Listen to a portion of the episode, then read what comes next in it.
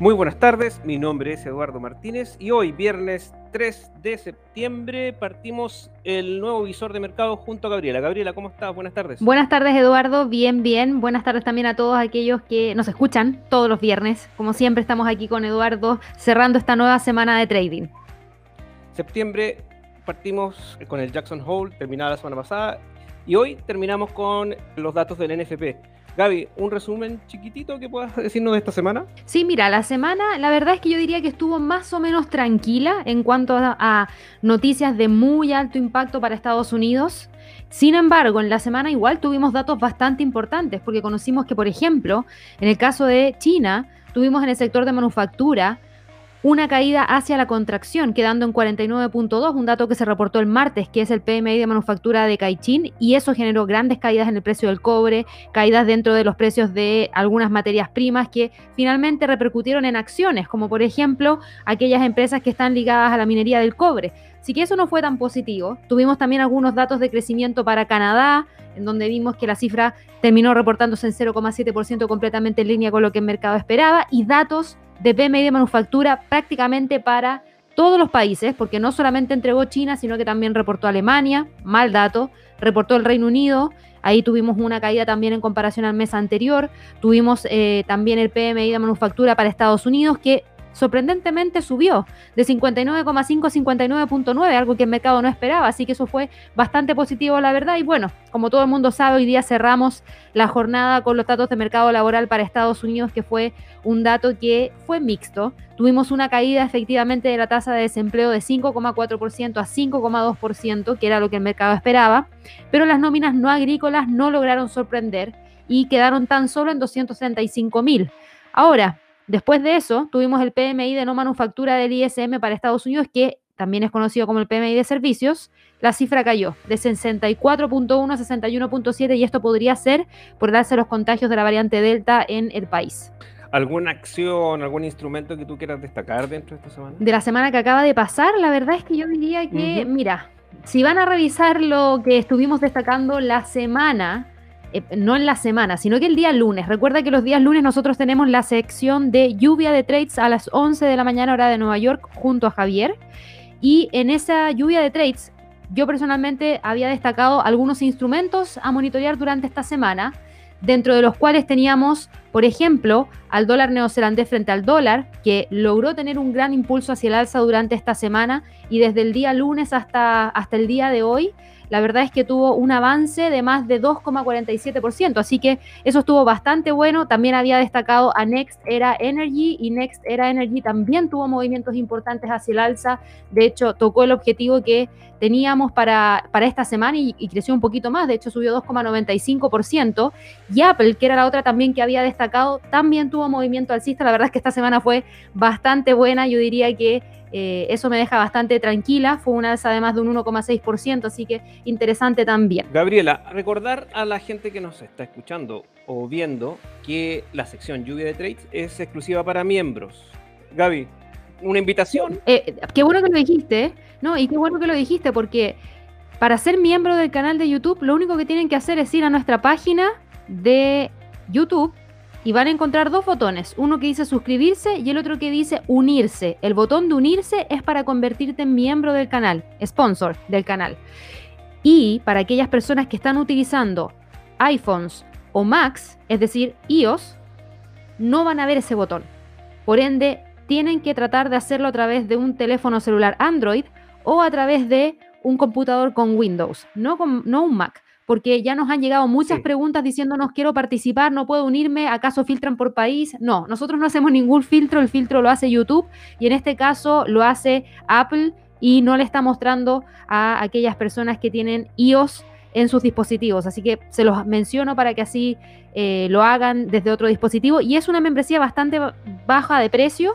Y la gracia que tiene es que les va a permitir acceder a esta sección de lluvia de trades, que son los destacados que tenemos junto a Javier para esta semana bueno, todas las semanas, el día lunes tenemos uno nuevo y vamos a destacar qué vamos a estar mirando la próxima semana a ver cómo nos va. Eh, y las últimas acciones que tú has conversado con nosotros en Lluvia de Trades han sido bastante positivas, así que déjame decirlo. Han estado interesantes, la verdad es que hay unas que no, hay unas que no se han gatillado, porque por ejemplo, hace dos semanas atrás creo que mencioné Ford y Ford no, nunca se gatilló la entrada porque el precio se movió hacia el otro sentido, pero bueno, así es el trading, hay veces que resulta, a veces que no resulta. Esta semana fue buena, así que con eso me quedo muy tranquila. Conversemos un poquito de qué tenemos este mes, porque ya tenemos arriba el landing page del el Trading Day que de septiembre Sí. ¿Qué es lo que veremos ahí, Gaby? Mira, septiembre se viene súper interesante porque tenemos la reunión de política monetaria del FOMC y también estamos cerrando el tercer trimestre de este año. Por ende, en este próximo Trading Day, que va a ser el día 21 de septiembre a la una de la tarde hora de Nueva York,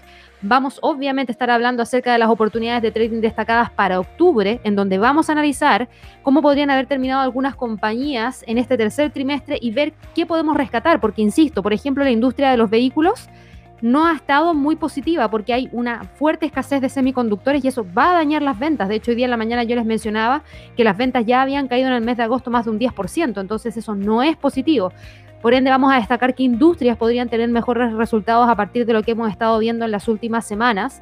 Vamos a estar hablando junto a Javier respecto a Forex, al mercado Forex, la Reserva Federal, qué va a pasar con el dólar, qué va a pasar con los principales pares de divisa, con el oro, porque como tenemos la reunión de política monetaria, esa reunión de política monetaria va a definir lo que va a ser la guía para el resto de este año, para los últimos tres meses de este año. Así que vamos a hablar de, oportunidades de trading y después nos vamos a ir a una sección que es educativa, que en esta oportunidad es para tratar de identificar señales de trading a través de patrones armónicos.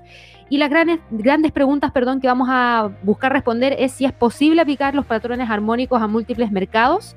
Vamos a estar enseñándoles cuáles son los patrones armónicos más relevantes, como por ejemplo Garley, Butterfly, BAT. Y vamos a combinar patrones armónicos también con Fibonacci, que, que funcionan perdón, bastante bien. Y vamos a terminar también con un conversatorio junto a Javier hablando acerca de las penny stocks, qué son las penny stocks, se puede hacer dinero con ellas y cuáles están destacadas para octubre del 2021. Es un evento gratuito y la verdad es que lo único que tienen que hacer es ir a la página y llenar el formulario para así reservar su cupo. Acá abajito, bueno, si están viendo el video en YouTube van a encontrar en la descripción de este video el link para que puedan registrarse, si lo están viendo por Spotify lo mismo y por Instagram igualmente. Gaby, conversemos un poquito qué es lo que se nos viene para la próxima semana a nivel de calendario. Algo a, nivel de entregas de reportes trimestrales, mira, justo hoy día estaba hablando acerca de GME, que es GameStop, que va a estar entregando su reporte trimestral la próxima semana, el día miércoles 8 de septiembre.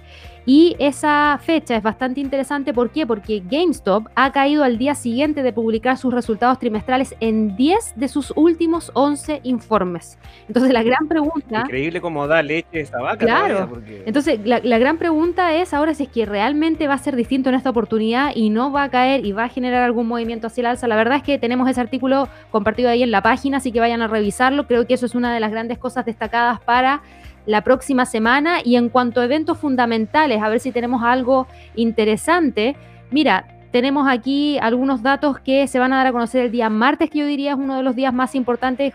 Decisión de política monetaria por parte del Banco de Reserva de Australia. Se espera mantención de la tasa en 0,10.